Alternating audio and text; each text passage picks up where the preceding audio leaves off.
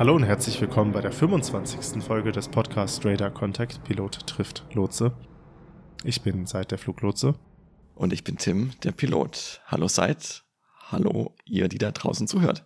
Jawohl, hallo Tim, hallo allesamt. Wir äh, treffen uns heute ganz, ganz, ganz außergewöhnlich das erste Mal nach 6 Uhr. Man könnte meinen, wir sind Schulkinder, die früh ins Bett müssen. Wir podcasten immer vormittags.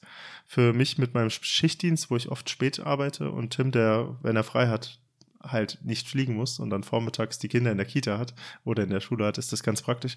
Heute ist es, ich gucke auf die Uhr, es ist halb zehn abends, ja. Äh, ist relativ ungewohnt, aber schön, dass wir zusammengekommen sind. Ja, vielen Dank auch, Seid, für deine Flexibilität. Wir hatten ja einen anderen Termin geplant, mussten kurzfristig umdisponieren. Aber so ist das ja manchmal bei unseren Berufen. Und das Schöne ist ja, dass wir da auch sehr flexibel sind und normalerweise tatsächlich dann aufnehmen können, wenn andere arbeiten müssen, dürfen, sollen. Und ähm, jetzt habe mir mit einer Tasse Tee hier gemütlich gemacht und freue mich mit dir, unsere nächste Podcast-Folge aufzunehmen. Ja, genau. Wir haben letztes Mal angefangen, unsere zahlreichen Fragen zu beantworten. Und wir haben uns noch ein paar Fragen, Fragen offen gehalten, zwangsweise, weil wir gar nicht so weit äh, so eine lange Folge machen wollten letztes Mal. Und tatsächlich kam direkt, ähm, ich fange einfach mal an, Tim, oder? Sehr gerne seid. Ja, direkt los. nach der Folge letztes Mal kamen direkt zwei Fragen, einmal von Ben und einmal von Maximilian, die auch wirklich direkt an dich gerichtet waren, Tim. Wir haben einen Teil der Frage, die kam, schon beantwortet, weil es geht viel um diese Ausbildung, ähm, zum Piloten insbesondere, deswegen gegen die Fragen an dich. Aber einfach nochmal ähm, hier der Hinweis tatsächlich an der Stelle. Äh, wir, wir haben viele von den Fragen beantwortet und Tim selber ist jetzt, wie lange war nochmal dein Auswahlverfahren her und dann die Ausbildung 25 Jahre? Ja, fast. Ich, das ist gute 20 Jahre her bei mir, richtig es hat sich dann doch relativ viel geändert. Wir haben ein bisschen was beantwortet, aber letzten Endes ähm, im Internet sind da die meisten Informationen zu finden. Aber ich würde gerne eine Frage, die Max gestellt hat, aufgreifen. Und zwar, er hat so ein bisschen gefragt, das, da kannst du ja vielleicht zwei Wörter loswerden, was denn die speziellen Eigenschaften sind, die ein guter Bewerber und dann ein guter Pilot mitbringen sollte. Er nennt da Teamfähigkeit, gewisses Maß an Führungsqualität, ein selbstbewusstes, reflektiertes Auftreten. Tim, wenn du da so diese Wörter hörst und die Frage hörst, willst du da kurz vielleicht ein, zwei Sachen loswerden? Ja, gerne Zeit. Hallo Max. Also mit Teamfähigkeit, Führungsqualität und einem selbstbewussten und reflektierten Eindruck fasst du schon ganz gut zusammen. Überleg dir doch mal, was das konkret für dich bedeutet, gerade Teamfähigkeit und Führungsqualität. Denn auch wenn du zunächst als Co-Pilot anfängst zu fliegen, wirst du doch als zukünftiger Kapitän ausgewählt und bist ja als Co-Pilot auch schon Stellvertreter des Kommandanten und damit auch in einer Führungsrolle.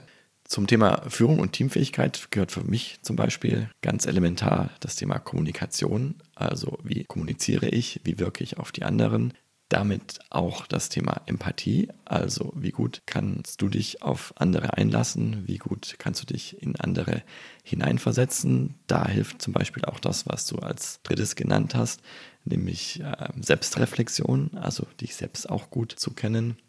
Und das Thema Resilienz finde ich ganz wichtig. Also wie gut gehst du mit Stress um, wie gut kannst du dein Team in stressigen Situationen führen und wie kommst du auch zu guten Entscheidungen gerade im Team.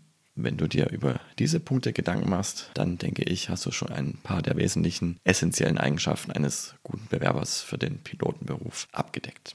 Tim, als ich gerade die Frage selber gestellt habe, hast du Luft geholt, du wolltest was sagen, erzähl. Ja, ich wollte nur sagen, dass es bei mir schon lange her ist und dass es sich seither geändert hat. Aber dass ich tatsächlich jetzt auch merke, dass es sich immer noch weiter ändert. Und äh, deswegen, wenn ich jetzt heute was erzählen würde, kann es schon sein, dass wir, wenn wir die Folge veröffentlichen, gar nicht mehr auf dem aktuellen Stand sind, weil die Fluggesellschaften sich zum einen wieder neue Konzepte ausdenken und an den Markt bringen, aber sich einfach auch der Markt insgesamt verändert. Also wie viele Piloten sind überhaupt gerade auf dem Markt verfügbar? Wie lange dauert es, bis ein Pilot ausgebildet ist? Was für Interessen oder was für Bedürfnisse haben möglicherweise auch mögliche zukünftige Mitarbeitende? Und deswegen ähm, ist es da ganz schwer, jetzt von meinen Erfahrungen auf den heutigen Stand äh, was abzuleiten, was überhaupt noch aktuell wäre. Okay, dann ähm, hoffe ich, dass die Fragen, die nach unserer letzten Folge noch dazu kamen, äh, jetzt mit beantwortet wurden, nochmal. Ähm, ansonsten, wir haben ja irgendwie gemerkt, vielleicht könnten wir nochmal eine Ausbildungsfolge machen, ausführlicher, wo wir dann nochmal die aktuellen, alle aktuellen Daten und Situationen zusammenholen. Vielleicht jemand, der frisch eine Ausbildung gemacht hat bei dir. Ein, ein junger Co-Pilot, eine junge Co-Pilotin. Aber mal schauen, ob wir das in Zukunft machen. Ähm, machen wir weiter? Ja, gerne. Ich glaube, das Thema haben wir jetzt erstmal weitreichend beantwortet. Und wie gesagt, das ist ein, ein laufendes Thema, wo wir auch gerne, wenn konkrete Fragen kommen, was dazu sagen können. Es gibt, wie gesagt, im Internet und bei den Fluggesellschaften und auch beim DLR selbst eine Menge gutes Material, wo Menschen, die sich dafür interessieren, auch ganz gute Antworten finden. Und ein Aspekt, vielleicht den wir noch als letztes loswerden, ich weiß nicht, ob das auch in der Form bei den Piloten möglich ist. Bei den Lotsen ist es ja möglich über die DFS Hauptseite, aber auch, ich glaube, über die einzelnen Niederlassungen, wobei das vielleicht auch über die Hauptseite kommuniziert wird, mal so Besuchstage zu organisieren. Auch gar nicht mal im großen Rahmen, wo 30 Besucher durch eine Niederlassung laufen, sondern in deutlich kleinerem Rahmen. Ich weiß noch, ich habe damals einen fertig ausgebildeten Fluglotsen mal einen Tag begleitet da hatte ich schon meine ersten Untersuchungen bestanden, aber ich war noch längst nicht unterschriebener Ausbildungsfluglotse. Das hat mich total geprägt, positiv geprägt. Wenn man ein bisschen weitergekommen ist, ist sowas auch eine absolute Empfehlung. Ich weiß, gibt bestimmt irgendwas Äquivalentes bei den Piloten. Jetzt kann man da nicht einen Tag als Co-Pilot vorne mit drin sitzen, aber ich sag mal, irgendwas in der Form es geben. Ne? Ja, ich denke auch. Genau. Ja, dann lass uns weitermachen mit Johannes. Seine Frage ist schon länger her und er hatte ähm, tatsächlich äh, zwei Fragen, die sich äh, speziell auf Flugsimulatoren bezogen haben und noch eine andere technische Frage.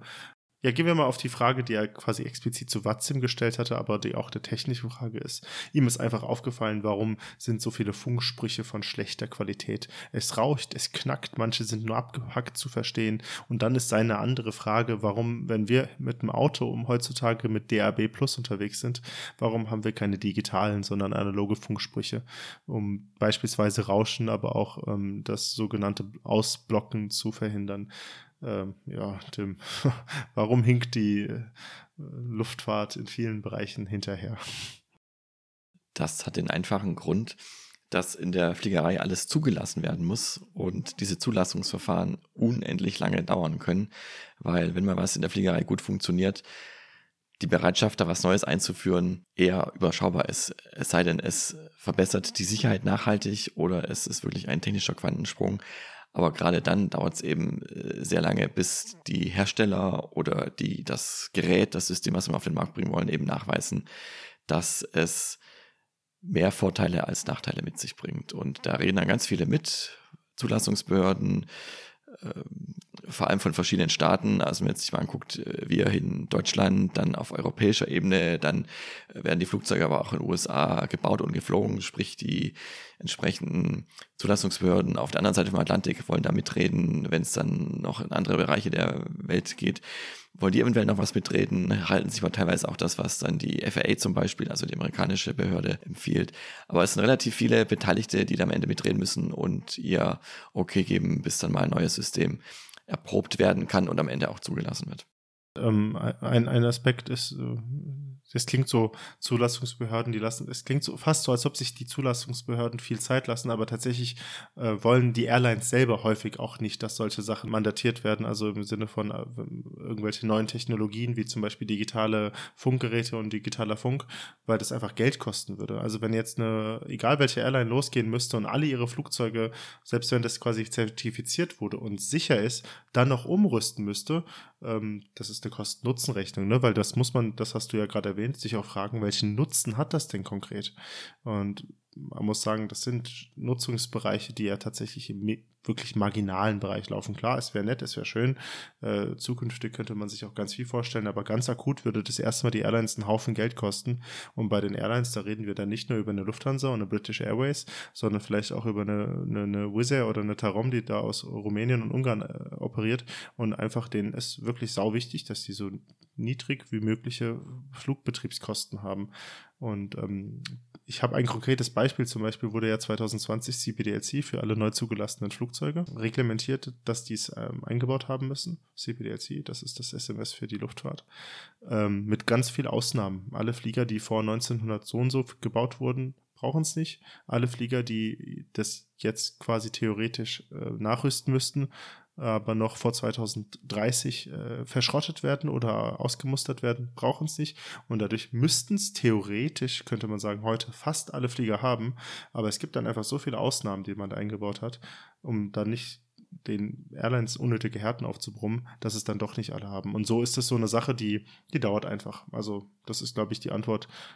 Man, es hinkt zwar dann 30 Jahre hinterher, aber irgendwann haben es dann alle. Ich denke, es halt mit dem Punkt Kosten-Nutzen sprichst du ein wichtiges Thema an. Und gerade beim Funken ist es tatsächlich so, das, was wir heute haben, ist von der Qualität gut, da wo wir fliegen und wo wir auch über äh, UKW-Sprechfunk miteinander kommunizieren können, gut funktioniert. Ähm, in den Bereichen, wo es nicht so gut funktioniert oder wo es einfach nicht geht, haben wir ja schon drüber gesprochen, Atlantik zum Beispiel, da gibt es mit CBDLC gute Alternativen, die jetzt auch funktionieren und zugelassen sind. Aber ich denke wirklich jetzt so gerade DAB Plus wird jetzt kein großer zusätzlicher Vorteil.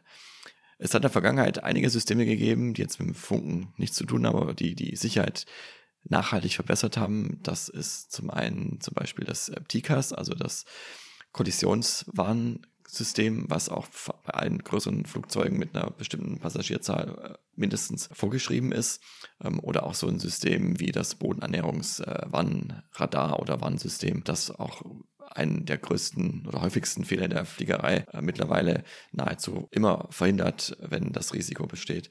Ähm, solche Dinge, die werden natürlich dann ähm, getestet und zugelassen und die kommen dann auch. Und da ist wirklich der äh, Nutzen riesig bei einem relativ geringen Aufwand, zum Beispiel im Sinne von, was das für Kosten für die Fluggesellschaften mit sich bringt. Ähm, weil du gerade ähm, die relativ gute Sprachqualität, die wir jetzt so haben, erwähnst, stimmt das. Äh, der Johannes, eine Frage von ihm war ja, dass die viele Übertragungen von schlechter Qualität sind. Da müsste ich jetzt auch insgesamt sagen, die Qualität ist eigentlich nicht so schlecht. Klar, so besonders ältere Flieger, sagen wir mal Baujahr 1970, da rauscht und knackt es schon manchmal wirklich sehr schlecht. Ähm, und tatsächlich der Flieger selbst, die Funk Technologie, die wir nutzen, selbst ermöglicht so einen Funkaustausch zwischen mir und dem Piloten. Aber auch wahrscheinlich kannst du das ähnlich bestätigen, Tim, dass das so klingt, als ob die Person am Telefon wäre. Also ich also manchmal hört man die Stimme eines Piloten so klar und deutlich, dass man gar nicht mal den Unterschied merkt zwischen der Telefonverbindung und dem Funk ähm, da würde ich eher sagen, das kann auch mal am Mikrofon liegen. Das kann auch mal daran liegen, dass man durch so eine äh, atmosphärisch unstabile Lage fliegt. Also in der Nähe von Gewittern zum Beispiel ist es ganz oft so, dass Piloten uns nicht mehr so gut verstehen, was man sich ja gut vorstellen kann. Ja. Das stimmt. Und wenn du das Stichwort Telefon gerade ansprichst, es gibt tatsächlich auf manchen Flugzeugen auch Telefone, die wir auch nutzen können. Jetzt weniger, um mit euch zu sprechen von der Flugsicherung, aber um zum Beispiel mit der Firma oder mit Technikfachleuten am Boden oder der Verkehrszentrale Kontakt aufzunehmen, um irgendwelche Dinge zu besprechen. Also ich kann mich ja letzt erinnern, auf einem letzten Flugzeug oder generell auf Langstreckenflugzeugen gibt es eben äh, SAT-Phone, also Telefon über Satelliten, wo du mit einer wirklich Telefon 1A Sprachqualität sprechen kannst und zwar egal, wo du gerade fliegst, also wirklich auf dem ganzen Globus. Äh, ich kann mich erinnern, wir haben das mal über Sibirien genutzt, um eine technische Fragestellung zu klären. Ähm, ich weiß von Fällen, wo Flugzeuge ausweichen mussten, aus welchen Gründen auch immer, und dann Ausweichempfehlungen mit der Verkehrszentrale abgesprochen haben. Und da ist das wirklich Gold wert. Und da ist das quasi wie ein Telefon, ist ja letztlich auch ein Telefonsystem, das über den Satelliten geht und wo du eben vom Flugzeug aus dann am Boden anrufen kannst und dann eine gute Gesprächsqualität hast. Ja, und ich meine, wenn man sich jetzt heute mal anschaut, äh, Starlink ist komplett eingerichtet quasi in ganz Europa und du kannst mehr oder weniger an jedem Ort, wo du klar in den Himmel gucken kannst, mehr, mehrere Megabyte oder ich weiß, ich weiß gar nicht, wie groß die Bandbreite ist, die man da zur Verfügung gestellt kriegt. Ähm, ja, also das ist schon, das ist schon cool, was da möglich ist. Und dann ist ja halt genau die Sache, das haben wir jetzt alles schon, das ist alles schon vorhanden. Und dann wäre jetzt die Sache zu sagen, man macht digitalen Funk, hätte total viel Vorteile. Es gibt auch Sicherheitsaspekte, die man da mit reinbringen könnte. Aber ähm, das sind Minischritte, wirkliche Minischritte, was das bringen würde. Und dann ist es die benannte Kosten-Nutzen-Rechnung Kommen wir noch einmal zu den Fragen, die Johannes gestellt hatte. Er hatte noch als dritte Frage gesagt, dass wir immer am Anfang unseres Podcasts auch über Flugsimulatoren gesprochen haben, Microsoft Flight Simulator, Explain und so weiter. Und seine Frage, die zitiere ich jetzt einfach mal, wie realistisch ist so etwas? Was haltet ihr davon? Wie realistisch ist Watzim in euren Augen? Das würde mich und viele andere sicher auch interessieren.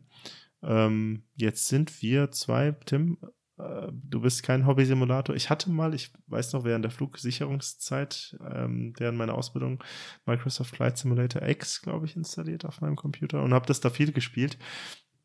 Grundsätzlich ist ja der, ich glaube, ein Werbespruch von Microsoft, as real as it gets, meine ich, habe ich mal irgendwie im Kopf gehabt. Und man kann schon sagen, das Zeug ist ziemlich realistisch und es gibt ja auch Leute, die bauen einen Flugsimulator in ihrem Keller auf mit alten Teilen, die sie auf Ebay ersteigern, wenn irgendwie so alte Cockpits von 737 Bobbys ähm, ausgeschlachtet werden, dann ist es ja manchmal so, dass man sich da Sachen ersteigern kann. Die werden dann da mit, ein, mit, mit einer Speditionslieferung nach Hause geliefert, dass die sich da ihre richtige Flugsimulatoren bauen und als Software tatsächlich Microsoft Flight Simulator nutzen zum Beispiel. So, soweit unser technisches Wissen ist. Ziemlich sehr realistisch, aber natürlich wird man das nie so realistisch darstellen können. Also sogar ein Flugsimulator von Airbus, wo man quasi Checkflüge abnimmt. Ist ja sehr, sehr, sehr realistisch, aber es hat, es hat alles seine Grenzen, oder Tim? Ja, ich glaube auch, dass die Simulatortechnik immer besser wird und gerade auch so fotorealistische Darstellung kann selber leider aus meinem Erfahrungsschatz da nicht zu viel beitragen. Mein letztes Simulator-Erlebnis war, glaube ich, der Microsoft Flight Simulator 5. Ich habe, glaube ich, mit 4 noch angefangen, aber das ist schon gefühlt Jahrzehnte her. Deswegen weiß ich nicht, wie der aktuelle Stand ist. Ich habe nur mal ein paar Screenshots gesehen oder ein paar Videos, wo das wirklich beeindruckend aussah und auch so die Möglichkeit, Panels einzublenden, Szenarien abzufliegen und auch gerade die Interaktion mit der äh, Flugsicherung beziehungsweise mit, ähm, mit Hobbyfluglotsen sozusagen oder mit Simulatorfluglotsen. Ich glaube, da ist schon allein aufgrund der technischen Entwicklung ein Riesenfortschritt da. Und wenn man es dann auf die Spitze treiben will, wie du es ja auch gerade gesagt hast, da jetzt sich da im Keller noch so ein äh, Mini-Cockpit äh, oder nicht ein Mini-Cockpit, sondern ein, ein, ja, ein, ein Cockpit wirklich nachzubauen, gibt ja auch dann die Hardware dazu, also auch in Form von Ruderpedalen, Steuerknüppeln, ähm, Pedestals, also äh, dem, was in der Mitte zwischen den Piloten ist, wo zum Beispiel die Schubhebel drauf sind, äh, Fahrwerkshebel, was auch immer, dann ist das schon ein sehr realistisches Erlebnis. Und ähm, da kommt man, glaube ich, schon sehr nah an das, an das echte Fliegen ran. Und es gibt ja auch Menschen, habe ich gehört, die das auch in Echtzeit dann nachfliegen, was ich auch beeindruckend und interessant finde.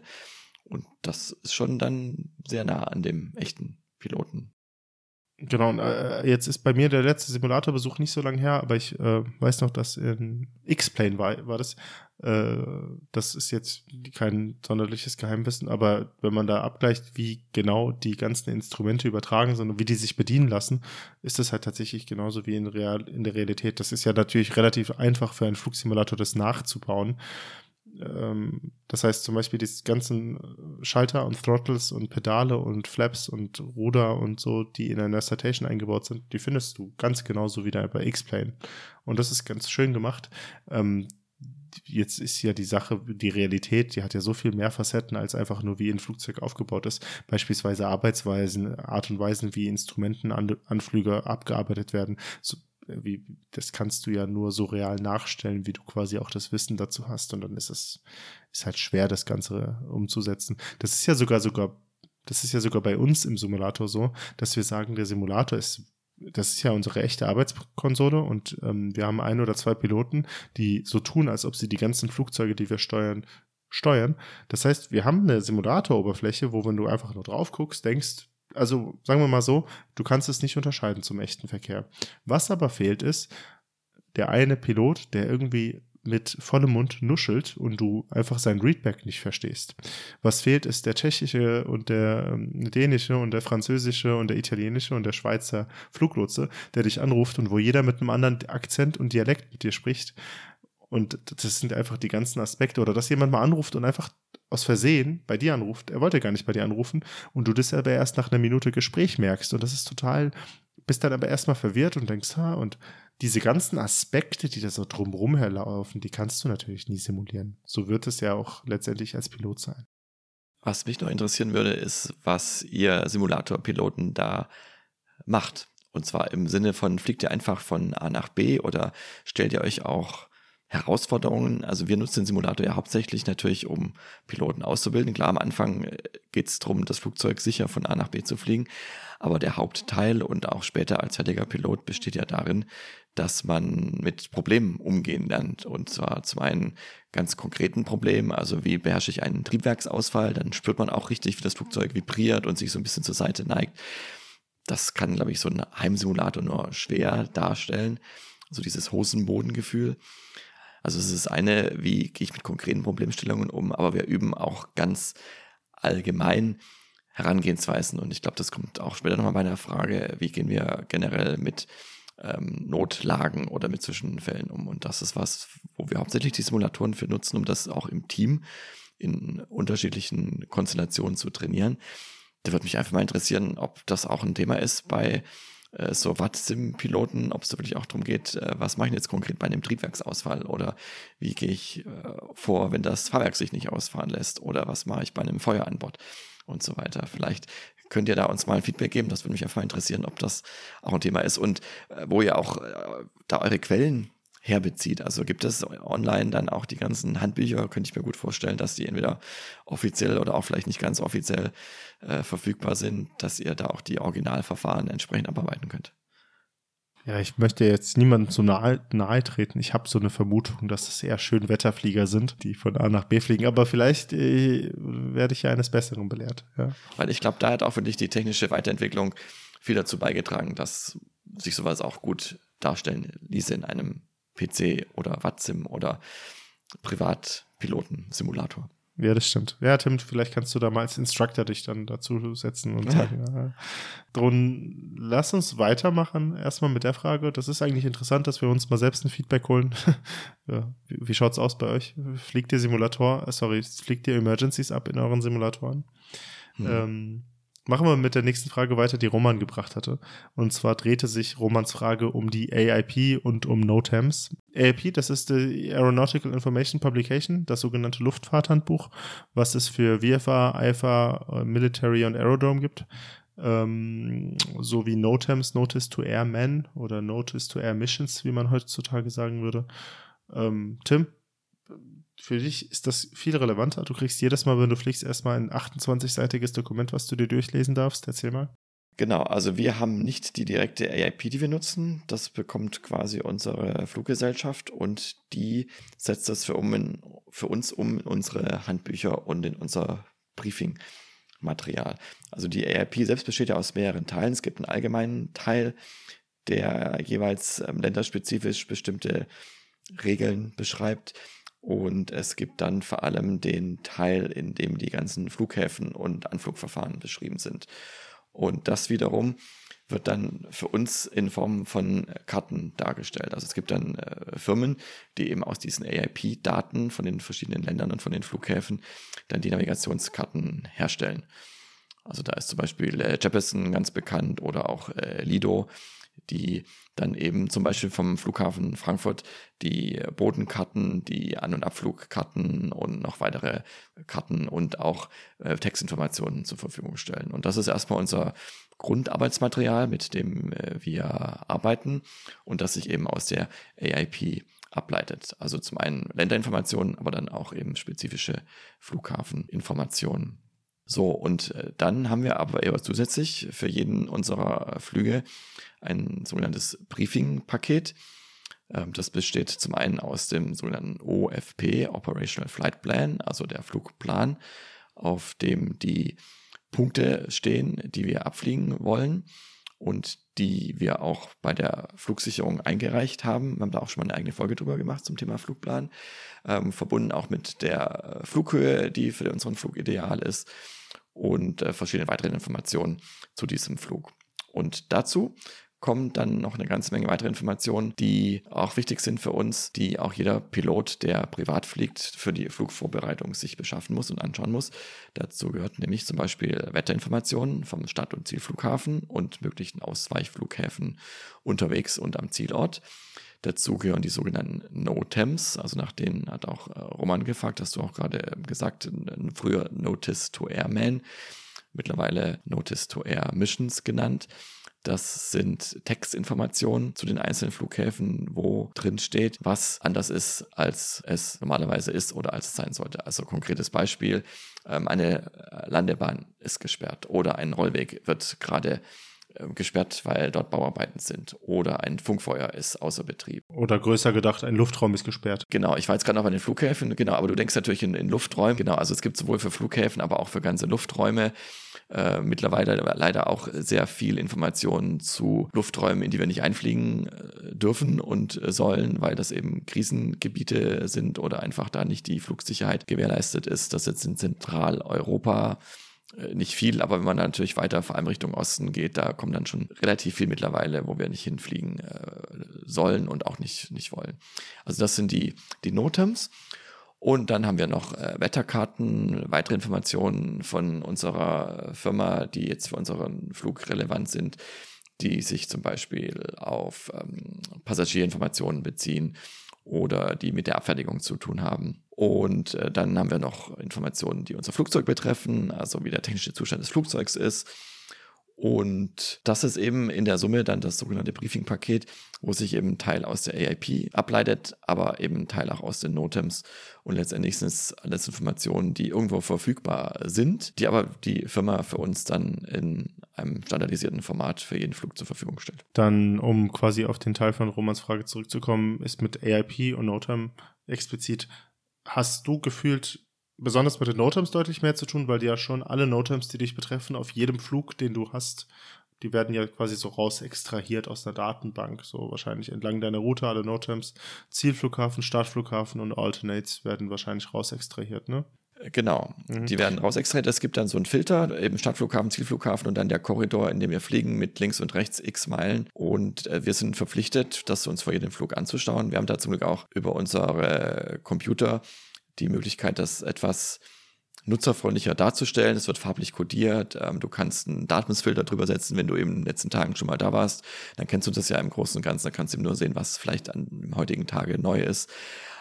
Es ist aber auch ein offenes Geheimnis, dass das ein Thema ist weltweit, was mal dringend überarbeitet werden sollte, weil diese Notems sind so viel und da steht auch so viel drin, was jetzt nicht unbedingt so wichtig ist für unseren Flug, was aber trotzdem einfach aufgrund der Filterung und der Pflicht, dass es eben zur Verfügung gestellt werden muss, dann auch zur Verfügung gestellt bekommen. Und da könnte man sicherlich vielleicht auch zum Beispiel mit KI oder mit irgendwelchen anderen pfiffigen Methoden deutlich mehr Struktur und Übersichtlichkeit reinbringen, die sicherlich da auch vielen helfen würde. Aber das ist ein Projekt, das läuft schon lange und da machen auch viele mit, aber das ist wie das Thema, was wir eingangs hatten mit der Zulassung und irgendwelchen Änderungen von bestehenden Systemen in der Fliegerei, ganz schwierig da voranzukommen. Ja, das geht so ein bisschen in die Richtung, dass du halt eine, weiß ich nicht, weiß ich, ich sag mal, jetzt eine Tasse im Internet bestellen willst und sagst, du hast den AGB zugestimmt und die AGB sind in Wahrheit ein 27-seitiges Monster, wo du sonst was zustimmst, aber du hast zugestimmt. Also so übertragenerweise. Es gibt zum Beispiel einen, einen Zwischenfall, wo aus Versehen ein Flieger auf der falschen Startbahn bei schlechtem Wetter starten wollte. Und da war ein Learning daraus, dass solche essentiellen und sehr, sehr wichtigen Notems, das war ein ganz konkreten Fall, gab es Notem, Runway Closure, 28 Right was closed, stand auf Seite 18. Und jetzt, ähm, der, die Piloten waren sich sogar dessen bewusst, trotzdem ist das so ein bisschen, bisschen in den Hinterkopf, im Hinterkopf versackt irgendwo. Da sind noch viel, viel mehr Faktoren dabei als nur ein vergessenes Notime. Aber trotzdem war eine Empfehlung, äh, dass es quasi eine Kategorisierung von Notimes gibt und dass quasi die more prominent Notimes am Anfang platziert werden, damit man nicht irgendwie ein wichtiges, wichtiges Notime auf Seite 27 übersieht. Um den Teil von meiner Perspektive zu beantworten, äh, mit der AIP ist es quasi identisch wie bei Tim. Ich muss ganz, ganz ehrlich sein, ich gucke beinahe nie in die EIP selbst als Originaldokument, weil ich eine ganz, ganz wunderbare Abteilung in Langen habe, die alle Änderungen der EIP, von denen ich betroffen bin, also neue Airways, neue Airway Closures oder wie auch immer Lufträume, aber auch alle Änderungen meines, meiner Betriebsanweisung, die sogenannte MOATM, Manual of Operations of Air Traffic Management, alle Änderungen uns aufbereiten und dann kriegen wir, wenn es nur mal relevant ist, vielleicht einen, Auszug aus dem Originaldokument so dass für mich kein Bedarf besteht, ständig in die ARP reinzugucken, was, und das ist ähnlich wie bei den Notems bei dir, Tim, ehrlicherweise auch gar nicht möglich ist, weil das ist ein Dokument, was ich weiß gar nicht mehr, wie viele Seiten das umfasst. Sind 700? 800? Also, das habe ich mir einmal angeschaut und durchgeguckt und dann kriegt man auch gesagt, wo die wichtigen Sachen stehen, aber Ähm, viel mehr habe ich nicht mit der EIP zu tun. Bei Notems ist es so ein bisschen ähnlich, ähm, wobei ich da schon versuche, zumindest einmal pro Woche, wenn ich auf der Arbeit bin, die aktuellen Notems anzugucken. Aber da ist es dann auch wieder so, wenn ein Notem rauskommt, was sehr, sehr relevant ist für uns. Jetzt als konkretes Beispiel, es gibt einen Luftraum, wo wir nicht einfliegen dürfen wegen einer Leckage aus einem Gasrohr beispielsweise, dann würde ich das auch auf anderen Wegen bereits mitbekommen haben und gesagt bekommen haben, ich brauche dafür dann nicht das NOTAM, sondern der Wachleiter oder der vorherige Lotse, der an Bord gesessen hat, würde mich darüber auch informieren, sodass da ähm, das NOTAM bereits verarbeitet wurde. Trotzdem gucke ich ab und zu in die NOTAMs rein und ich habe, glaube ich, noch nie ein für mich relevantes NOTAM gelesen. Ja, wir haben sehr viele relevante Notems. Das sind teilweise wirklich mehrere Seiten, die wir da durchblättern, digital durchblättern inzwischen.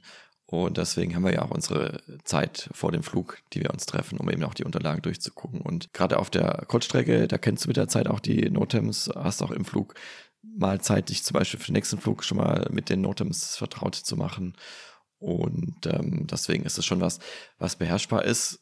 Aber es ist eine Menge und wie gesagt, es gibt sicherlich noch Luft nach oben, was die Übersichtlichkeit und die Aufbereitung angeht, auch wenn da schon einiges passiert ist und gerade die Digitalisierung uns da schon ein Stück weit auch hilft. Ja, ich, ich möchte nur noch eine Aussage von mir relativieren, als ich gesagt habe, ich habe noch nie ein signifikantes Notem für mich erlebt. Wahrscheinlich habe ich es erlebt, aber ich habe das nicht in Form eines Notems an mich herangetragen bekommen, sondern in Form eines äh, Briefing-Pakets, in Form eines äh, hier äh, vom Wachleiter einen Anruf, pass mal auf, das und das ist die Lage, das darfst du nicht machen. Und dann ist das nicht das Notem gewesen, was mich darauf hingewiesen hat, sondern ein Kollege oder wie auch immer. Aber ähm, wir, wir könnten zu dem Thema Notems eine eigene Folge machen, weil da gibt es wirklich auch lustige Geschichten dazu. Entschuldigung, Tim, aber das kannst du nur alleine machen, da kann ich nichts mit beitragen. Es gibt so Running Gags wie äh, Crane Erected. Also wenn irgendwo ein Kran aufgestellt ist in der Nähe des Flughafens, wird dann ein Notem für rausgegeben. Was aber wichtig ist, weil da unter Umständen die Hindernisfreifläche, also die ich zum Beispiel bei einem Triebwerksausfall, wo ich nicht mehr so gut starten kann, berücksichtigen muss. Ähm, und dann gibt es auch so lustige Notems wie zum Beispiel, äh, wenn bestimmte Vögel irgendwo gerade entlang fliegen, wo dann teilweise die äh, exakte Vogelart im Note mit drin steht, auf Englisch natürlich, was weiß ich, Grey Goose oder keine Ahnung, wie die, wie die Graugans heißt. Also es war mir schon auch leicht erheiternd, was sich da in den Notems findet. Müsste ich mal ein paar Beispiele raussuchen. Ich habe die noch immer wieder abfotografiert, weil ich das äh, sehr nett fand. Wie gesagt, Tim ist dann der Solo-Host dieser Folge, denn ich habe nichts beizutragen. das Einzige, was tatsächlich, wenn dann für mich eher äh, relevant sind, ist, ist, ist, ist äh, Sigmets. Also wenn wenn es PIRAPs gibt, also Piloten mhm. berichten, dass es in irgendeiner Stelle starke Turbulenzen gibt oder wenn es Forecasts gibt von sehr starken Turbulenzen oder von Icing, davon bin ich deutlich mehr betroffen, aber das kriege ich auch in irgendeiner Form aufbereitet, was ja so ein bisschen, also es ist kein Notem, aber das ist ja irgendwie eine Art und Weise einer kurzfristigen Bekanntmachung einer Information, die alle Luftraumnutzer interessiert. Ähm, dann haben wir bereits von Julian, Max, Johannes und jetzt Roman die Fragen abgearbeitet. Hoffentlich zu eurer Zufriedenheit. Wenn nicht, hakt gerne nochmal nach. Lass uns weitermachen mit Francesco. Der hat uns, ich habe kurz mal nachgeguckt, weil ich die E-Mail gar nicht mehr vor Augen hatte. Äh, ich bin fast, ich, ich schäme mich fast, aber der hat uns fast vor dem Jahr geschrieben.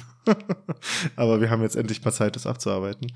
Ähm, er war ganz angetan von dem ganzen Thema Notfälle an Bord und er hat auch geschrieben, dass er ganz neidisch ist, dass Tim mir einem angeboten hat, mal im Simulator einen, einen Zwischenfall miterleben zu dürfen. Äh, Tim, ich muss an dieser Stelle sagen, dieses, diese Einladung wurde weder ausgeführt von dir in Realität, noch habe ich sie angenommen. Also ich komme gern mal mit, wenn du mal wieder hast, wenn du mal wieder einen Simulator-Run hast, dann wenn ich da darf.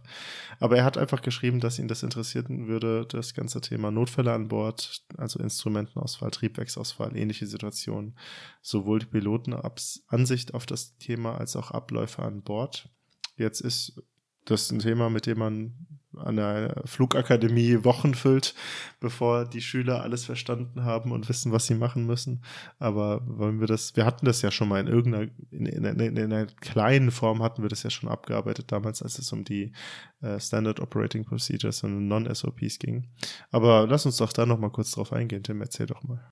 Ich versuche das mal kurz zusammenzufassen für uns, weil, wie du schon sagst, das ist mindestens Abend, wenn nicht gar äh, Semester füllen, das Thema. Ja, wir sind jetzt ungefähr bei einer halben Stunde. Also wenn du jetzt eine halbe Stunde reist, müssen wir noch eine dritte Folge aufnehmen. Deswegen. Ja, nee, ich werde es nicht so lang machen. Wie gesagt, ich verweise auf andere Folgen und wir können da gerne nochmal noch mal eine neue Folge dazu machen. Aber um die Frage trotzdem zu beantworten, was wir gerne tun und äh, ja, sorry, dass es jetzt so lange gedauert hat. Also grundsätzlich, wenn wir einen Notfall an Bord haben oder einen Zwischenfall, haben wir erstmal eine Grundstruktur, an der wir uns abarbeiten. Und zwar ist das allererste, was wir machen, wir haben so drei Punkte, die wir mental oder auch laut aussprechen, nämlich Fly, Verify, Perform. Also das Wichtigste ist erstmal Fly the Airplane, Flugzeug fliegen. Also Flugzeug sicher in der Luft halten, gucken, wie ist der Zustand, fliegt der Autopilot oder ist der Autopilot rausgeflogen, wie hoch bin ich, äh, in welchem Law heißt das beim Airbus bin ich, also was. Was ist das? Normal Law, Alternate Law und? Direct Law gibt es noch. Genau, also wie viele meiner äh, Flugcomputer funktionieren noch und äh, wie wirkt sich das auf die Steuerung aus, muss man ganz vereinfacht zu sagen. Also das ist das Erste, wo ich mir einen Überblick verschaffe, weil je nachdem, was ich für ein Problem habe, kann es unter Umständen anders sein als im normalen Flug. So, also es ist Fly.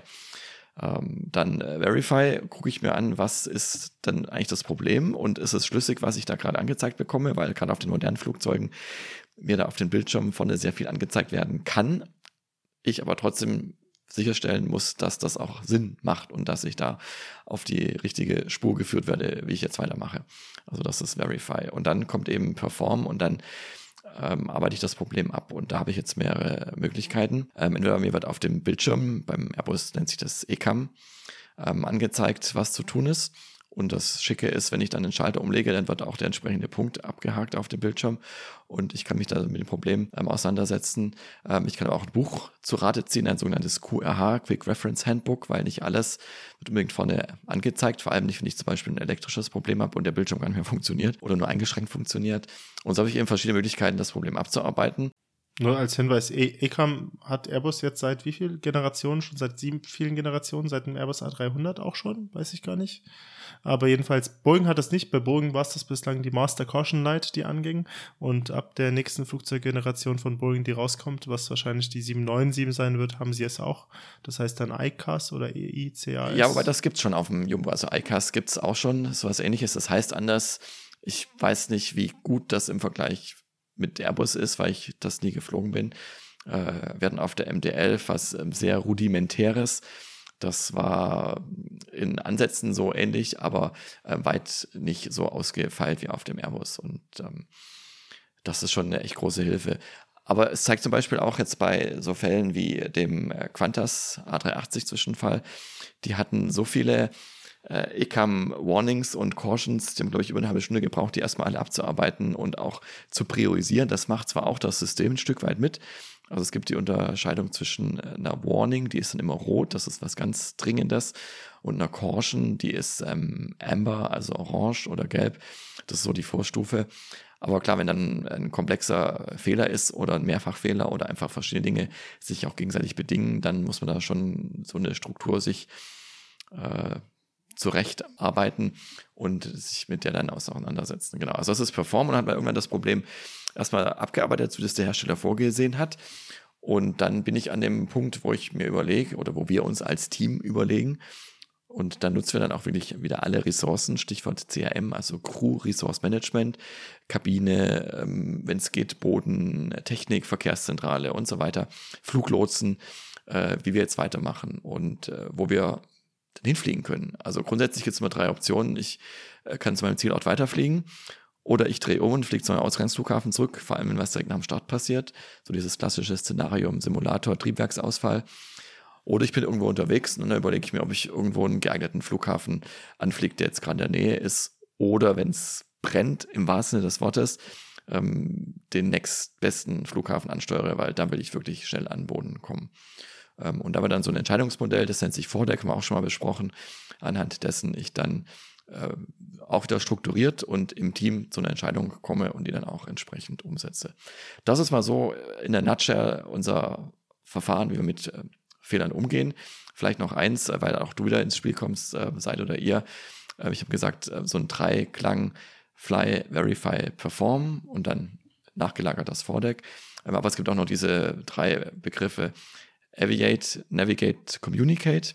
Also wichtig ist immer erstmal Aviate, Fly the Aircraft, wie beim anderen auch erstmal das Flugzeug sicher in der Luft halten oder sich in die Luft bringen, wenn es direkt beim Start ist. Als zweites dann Navigate, also navigieren, das Flugzeug sicher in der Luft halten, gucken, dass gerade wenn das Gelände unter mir sehr hügelig oder sehr hoch ist, dass ich da immer genügend Abstand halte.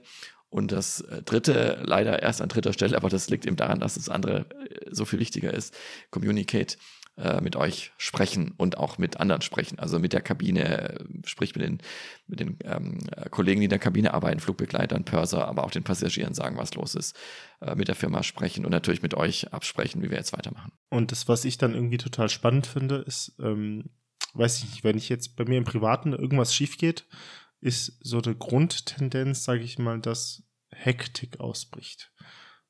Jetzt nicht, weil ich ein sehr hektischer Mensch bin, ganz im Gegenteil bin ich nicht, aber die Grundtendenz des Menschen ist ja äh, unter Stress schneller zu arbeiten, Fehler zu machen und so weiter. Genau das passiert ja bei Piloten nicht. Bei Piloten läuft ja alles extrem ruhig ab. Also wenn da irgendwie ein Zwischenfall ist, hat man das Gefühl, es gibt ja so manche mm, YouTube-Videos, wie zum Beispiel bei Pilot's Eye, wo eine Swiss ein Triebwerksproblem hat aus ähm, Zürich raus, die dann auch wieder zurück nach Zürich mussten, A340, 300 meine ich ist das. Ähm, also mit die, diese Ruhe, mit der die abarbeiten, man könnte meinen, dass die gerade festgestellt haben, oh, unsere Kaffeemaschine ist kaputt. Also äh, als ob da mal nicht irgendwie mit 50 Tonnen Kerosin unterm Hintern in der Luft gerade ist, sondern wirklich beeindruckend.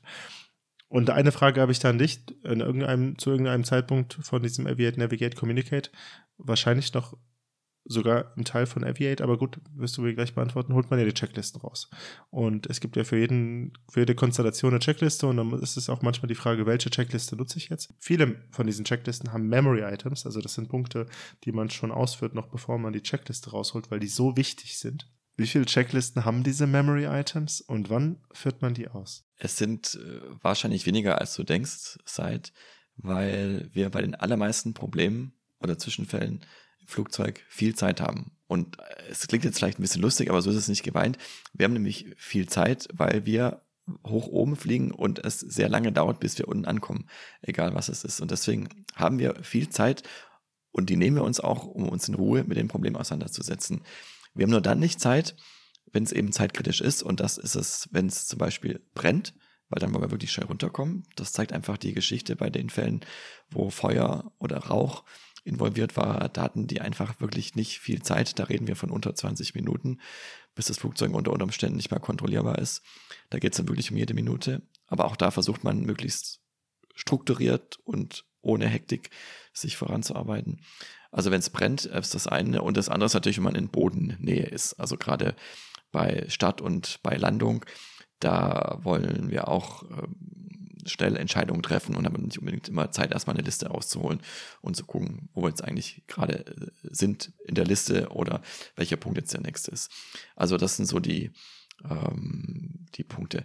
Aber selbst bei einem äh, Triebwerksausfall beim Start habe ich keine Memory Items in dem Sinne, weil das eine ist erstmal äh, Aviate, also das Flugzeug sich in die Luft bringen. Das mache ich sowieso. Das ist ja quasi per se Fliegen an sich Memory Item.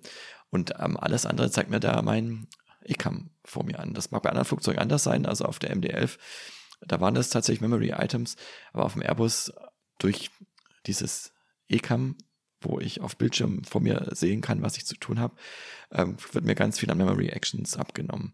Äh, vielleicht eins noch, was wichtig ist, äh, wo es auch um äh, Sekunden geht, aber das haben wir auch schon mal besprochen, ist, wenn ich ein Sauerstoffproblem äh, habe. Also wenn mir aus irgendeinem Grund plötzlich der Sauerstoff aus der Kabine entweicht, dann habe ich, je höher ich bin, desto weniger Zeit, teilweise wirklich nur wenige Sekunden, um noch handlungsfähig zu bleiben. Und da ist das erste und wichtigste, die Sauerstoffmaske aufzuziehen und den Sinkflug einzuleiten.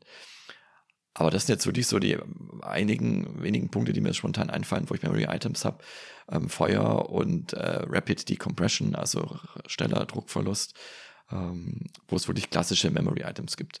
Das andere würde ich tatsächlich unter ähm, Fliegen abhandeln. Ja, vielleicht noch eines tatsächlich, ähm, Stadtabbruch, das ist vielleicht auch noch so ein, so ein spannendes Thema, da können wir jetzt auch wieder den ganzen Abend drüber reden, ähm, weil da haben wir was, das finde ich ganz interessant, das nennt sich Can't Decision, also Can't von äh, Can, Englisch der Dose, wo ich keine Zeit habe, mir mit dem Kollegen äh, groß Gedanken zu machen, was jetzt eigentlich gerade los ist und was jetzt äh, der beste Weg ist, damit umzugehen, sondern das ist eine Standardsituation, zum Beispiel ein Starterbruch, weil ich ein Triebwerksproblem habe oder irgendein anderes Problem, wo ich der Meinung bin, dass es besser ist, am Boden zu bleiben.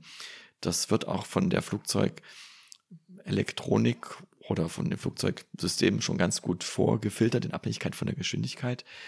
Ähm, und da habe ich dann eben nicht mehr viel Zeit, das zu machen, was wir sonst machen, nämlich drüber zu reden und gemeinsam zu analysieren, was ist das Problem und welche Entscheidung treffen wir jetzt am besten, sondern da muss ich einfach eine Entscheidung spontan treffen und da habe ich dann eben je nach Szenario eine Dose, die ich sozusagen aus dem Regal ziehe, also die Can, mache sie auf und hole da die Entscheidung raus und beim Startabbruch ist es eben äh, Triebwerksfeuer vor der kritischen Geschwindigkeit V1 wird einfach der Start abgebrochen, fertig. Und da gibt es dann auch so ein paar Handgriffe, die könnte man auch als Memory Actions bezeichnen, aber der Rest wird auch wieder über das ECAM dann abgearbeitet. Und ähm, jetzt möchte ich zwei Sachen sagen, oder sogar drei Sachen. Can't Decision, muss ich sagen, ist äh, sehr spannende Idee, wie man auf diesen Begriff kommt, dass man eine Dose aus dem Regal greift und einfach das, was drin ist, ist dann halt das, was serviert wird. Aber ich kann den Gedanken dahinter nachvollziehen. Ähm, gehe ich davon richtig aus? Also es gibt gewisse Instructions, die in Form einer Canned Decision quasi ausgerufen werden können. Also der Pilot Monitoring im Lande, sorry, beim Landeanflug kann ja der Pilot Monitoring, wenn er merkt, dass der Approach nicht mehr stabilized ist, wenn wir unter Minimums gehen, wenn wir quasi, also diese ganzen Parameter, die man hat, ne, Flaps, Geschwindigkeit drüber, Geschwindigkeit drunter, Glidescope, Abweichung. In dem Moment, wo der Pilot Monitoring ein Go-Round ausruft, ist das auch eine Canned Decision? Ist das richtig? Dass man dann einfach sagt, diesem, dieser Instruction wird gefolgt und dann wird erst im Nachhinein geguckt, war das eigentlich gut oder schlecht? Oder ist das keine Canned Decision? Im Prinzip ja, weil sobald einer der Piloten äh, Go-Around sagt, wird erstmal Go-Around geflogen und dann ist die Entscheidung gefallen und dann wird das gemacht, was mit dem Go-Around verbunden ist. Ist ja im Prinzip auch ein Ablauf, den wir häufig trainieren und der auch automatisiert also jetzt von unserem Bewegungsablauf und von dem Verfahren automatisiert abläuft, abläuft. Und insofern könnte man das schon als Kennt Decision Das heißt, du, du als Pilot Flying, wenn du quasi ein bisschen startled bist, gar nicht nachvollziehen kannst, warum jetzt ein Go-Around ausgerufen wurde. Jetzt tun wir mal so, du hast irgendwas verpasst oder auch nicht. Kann ja sein, dass du nichts verpasst hast und der Go-Around gar nicht nötig war. Du würdest ein Go-Round erst fliegen, erstmal fliegen. Genau. Das ist, das ist äh, Teil der guten Airmanship, dass du da nicht erstmal hinterfragst, sondern das ist eine, das ist, okay. If in, if in doubt, go around. If in doubt, go around, ja. Und go around minded, ne, gibt's ja auch, ne? Ja, genau. Und, und meine dritte Frage, beziehungsweise als äh, Fazit, die äh, Memory Items, über die wir gesprochen haben, die sind also in der Fly-Phase, in der Aviate-Phase auszuführen. Also das ist wirklich das Erste, was man macht in dem Falle dessen, dass man diesen oder jenen Notfall feststellt. Genau. Okay. Deswegen äh, heißen sie ja Memory Actions, weil wir die quasi auswendig machen. Ich habe ja schon mal erzählt, dass wir eigentlich fast alles an Checklisten ablesen. Also sowohl die normalen Checklisten, dass wir eben da auch nichts vergessen, auch wenn wir sie auswendig können. Ähm, und auch bei diesen ganzen Notverfahren eben auch alles äh, nach Buch oder nach ähm, Bildschirm abarbeiten, weil wir eben die Zeit haben und wir eben da deutlich weniger Fehler machen, wenn wir es ablesen, als wenn wir das versuchen auswendig zu machen. Das Auswendige ist wirklich nur, um sicherzustellen, dass wir da schnell reagieren können. Und auch da ist es so, dass wir in vielen Fällen das, was wir dann auswendig gemacht haben, auch in der zweiten Schleife nochmal nachlesen, dass wir da auch nichts vergessen haben. Also das sind zwar erst Memory Actions, die aber dann trotzdem nochmal ähm, nachgelesen werden und dann nach Buch oder nach ECAM abgearbeitet werden. Und das, das ist äh, so, wie wir das in der Luft abarbeiten, jetzt in Kürze mal dargestellt. Aber seit, wie ist das denn bei dir, wenn du jetzt äh, hörst, ähm, ich rufe Mayday, Mayday, Mayday, äh, Rapid Decompression, äh, Descending Level 100, Turning Left by 20 Degrees. Was machst du dann? Ich, wenn ich noch dran denke, gebe ich noch den Squawk 7700 ein. Dann weißt du und deine ganzen Kollegen, da kommt jetzt einer vom Himmel hoch. Aber wie, wie, was läuft da bei euch ab? Also das, das ist ein, ein Aspekt, der bei uns ja so ein bisschen schade ist, weil jeder, jeder, jeder Emergency ist anders, weil es halt total davon abhängt, auf welchem Sektor sitzt du. Äh, ist der jetzt zufälligerweise gerade an einem Kreuzungspunkt mit ganz, ganz, ganz vielen anderen Fliegern oder ist er allein im Luftraum? Aber so ganz grundsätzlich arbeite ich, ähm, wenn man jetzt ähnlich wie bei dir, Aviate, Navigate, Communicate, ein grobes Schema auf alle Emergencies draufpackt, nachdem ich arbeite, ist das das, was die deutsche Flugsicherung entwickelt hat, was aber tats tatsächlich mittlerweile ganz viele andere europäische Flugsicherungsbetreiber auch adaptiert haben, das sogenannte Assist, das ist ein Akronym, also wieder Buchstaben, die für was stehen, und das ist Acknowledge, Separate, Silence, Inform, Support und Time. Ähm, um die kurz abzuarbeiten, das erste ist im Prinzip nur, dass man dem Piloten rückmeldet, dass man auch wirklich verstanden hat, um was für eine Art von Notfall es geht. Ähm, eine Anekdote, die ich da gerne erzähle, ist, dass ein Delta oder eine United auf dem Weg nach Amerika ähm, über der Ostsee ungefähr gesagt hat, dass ihr linkes Triebwerk die Anti-Ice, also die Enteisungsfunktion kaputt ist, was kein schlimmer Emergency ist, aber sie wollten so nicht über den Teich bis nach Hause fliegen. Ähm, also Ausweichlandung nach Frankfurt. Mein Kollege hat verstanden, dass es ein linkes Triebwerk ist, welches kaputt ist. Und jetzt ist ja jetzt eine große, wichtige Unterscheidung, ob man nur noch ein Triebwerk hat oder ob ein Triebwerk keine Enteisungsfunktion mehr hat. Und das ist so dieses, dieses, diese Grundlage dessen, dass man auch ganz, ganz sicher ist, was ist der Emergency und das auch dem Piloten rückmeldet, damit man auch wenn man sich jetzt andersrum vorstellt, er hätte ein kaputtes Triebwerk und man würde nur verstehen, Anti-Ice ist kaputt, ist jetzt unwahrscheinlich. Aber das sind, ähm, das ist, das ist das, das Wichtigste. Deswegen steht es auch an allererster Stelle, damit da der Pilot danach auch in Ruhe gelassen werden kann. Weil das sind die nächsten zwei Schritte. Erstens, wir kümmern uns darum, dass der Flieger keinen anderen abräumt, beispielsweise bei einem, bei seinem Notsinkflug. Also wir versuchen so schnell wie möglich Staffelung zwischen dem Flieger und allen anderen Fliegern, aber auch mit allen anderen Fliegern untereinander herzustellen. Also wir sorgen für einen sicheren Luftraum. Und das dritte ist Silence. Also wir sorgen für Stille. Und zwar nicht nur ähm, dem, für den Piloten, sondern auch mit den allen anderen Piloten und für uns selbst. Wir machen unter Umständen, dass uns keine Flieger mehr geschickt werden. Wenn sie kurz vor Einflug sind, fliegen sie vielleicht einen kleinen Umweg um uns rum, einfach damit wir die Zeit haben, uns um den Emergency-Flieger kümmern zu können. Da haben wir intern Möglichkeiten, das den anderen Controllern, also den anderen Lotsen darzustellen und zu, als Information bereitzustellen, hey, ich, bei mir ist die Kacke am Dampfen. Ja, und die nächsten drei Punkte, die sind Inform, Support und Time in Form ist das, was ich gerade gesagt habe. Das versuche ich so früh wie möglich zu machen. Alle Leute um mich rum, mein Wachleiter, alle, die es wissen müssen, werden informiert darüber, was los ist. Und dann geht es jetzt wieder um den ähm, Piloten, der in der Notlage ist, nämlich Support und Time. Da geht es im Prinzip darum, dass ich ihm so, so, viel Hilfe wie möglich zur Verfügung stelle. Und wenn ich diese Hilfe zur Verfügung gestellt habe, auch sicher gehe, dass ich ihm genug Zeit zur Verfügung stelle. Da ist so ein Aspekt beispielsweise, dass es eigentlich bei jeder Art von Emergency beinahe für uns wichtig ist, für uns Flugsicherung zu wissen, wie viele Menschen sind an Bord dieses Flugzeugs und ähm, hat der Flieger irgendwelche Dangerous Goods geladen. Man kann sich bei beidem vorstellen, warum man das wissen will. Und das ist so ein was, das steht bei uns auf den Emergency-Checklisten mit drauf. Zu dem Thema Checklisten komme ich gleich noch. Das ist aber etwas, was man wirklich so spät wie möglich versucht zu fragen. Also natürlich versuche ich nicht, das kurz vor der Landung erst zu fragen, weil ich muss einfach wissen, wie viele Menschen sind in diesem Flieger für den Fall, dass Rettungskräfte vor Ort sein müssen, falls was passiert. Aber ich frage das nicht drei Minuten, nachdem der Emergency Descent begonnen hat. Das frage ich irgendwann mal. Und das ist der Time-Parameter. Assist ist quasi dieses grundlegende Schema und jetzt der Fall, den du da gefragt hast, Tim, ist ähm, ich, ich, ich bete, dass ich keinen anderen Flieger unter dem Flieger habe, der gerade eine Notsinkflugeinlage macht. Und ansonsten versuche ich so schnell wie möglich alle Flieger, die da unten drunter wären, aus dem Weg zu drehen, andere Fluglotsen anzurufen, denen Bescheid zu sagen.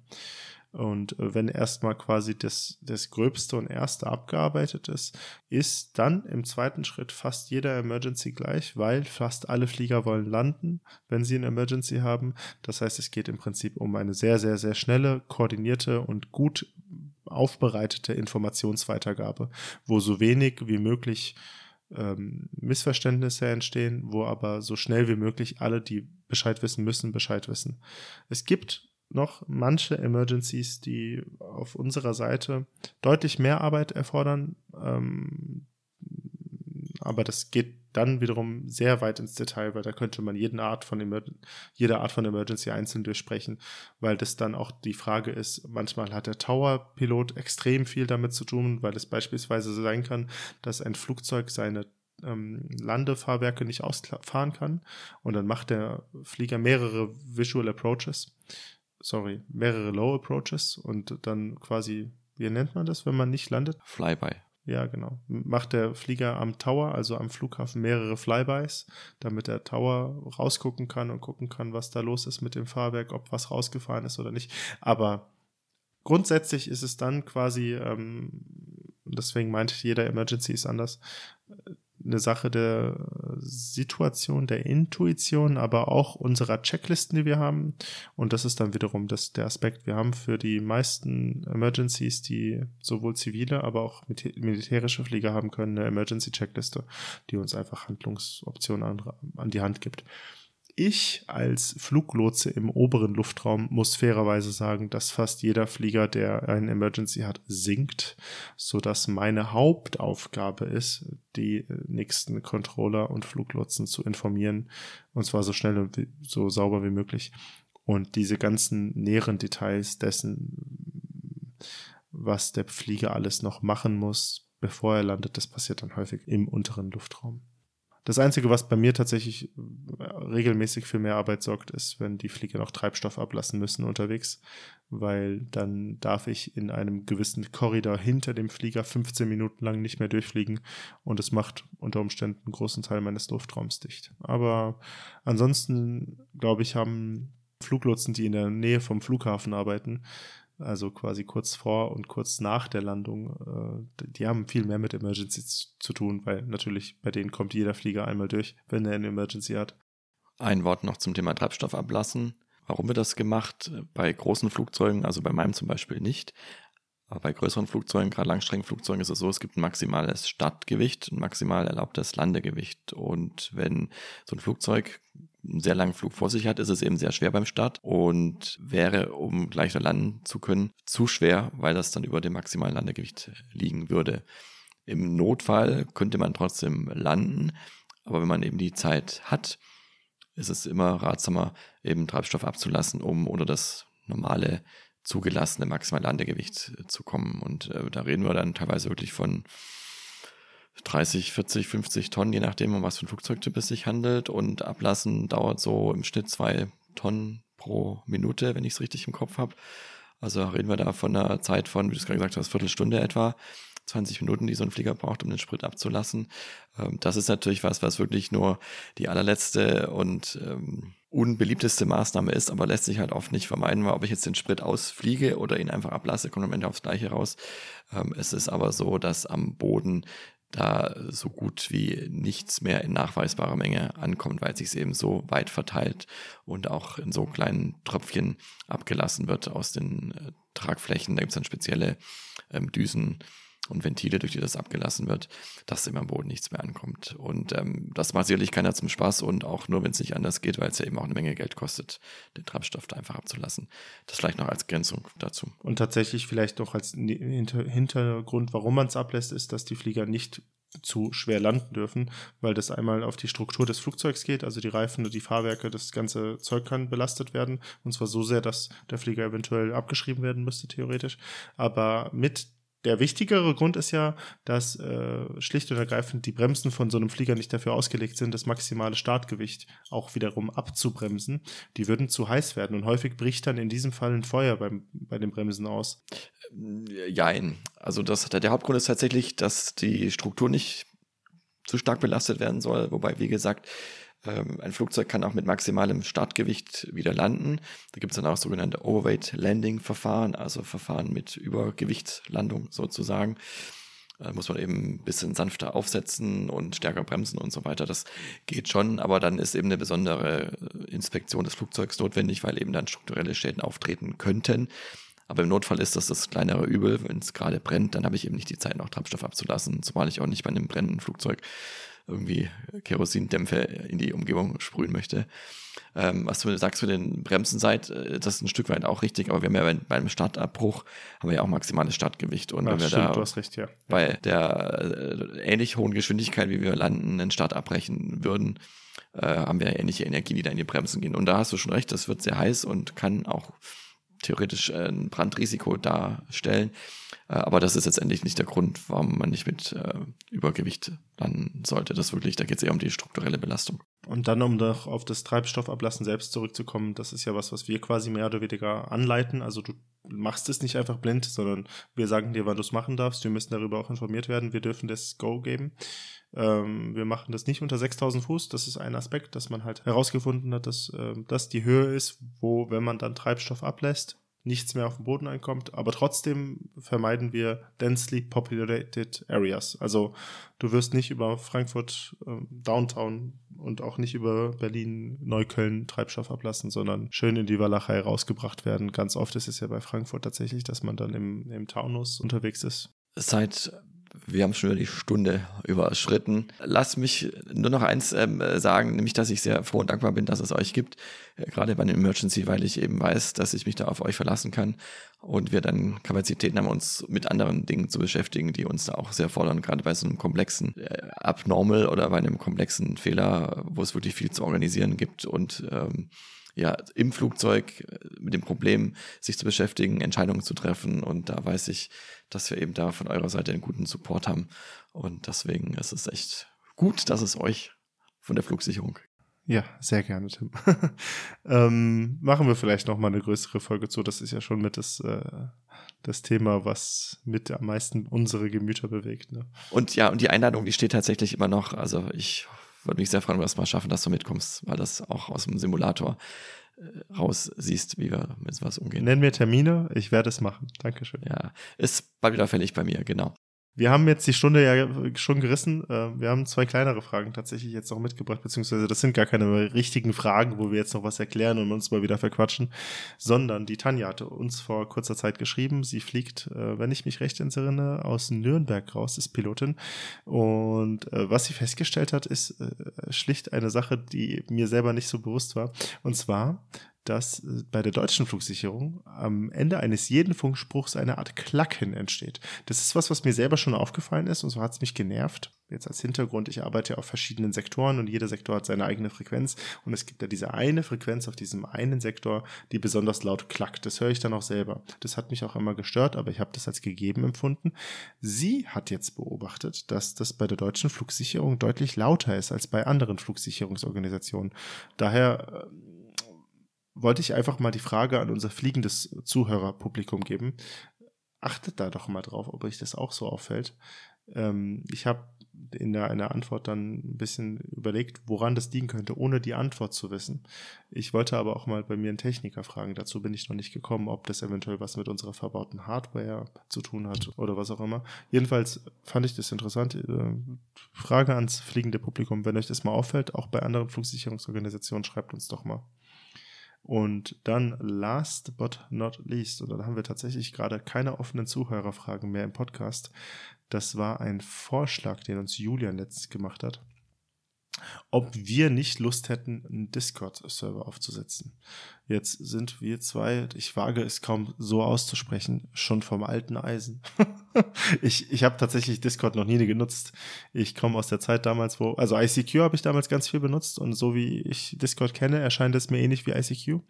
Jedenfalls ist das mehr oder weniger für uns wäre das eine Möglichkeit, ein Ersatzforum zu haben, wo wir mit euch kommunizieren können, wo ihr aber auch mit uns, aber auch untereinander kommunizieren könntet, liebe Zuhörer und liebe Zuhörerinnen.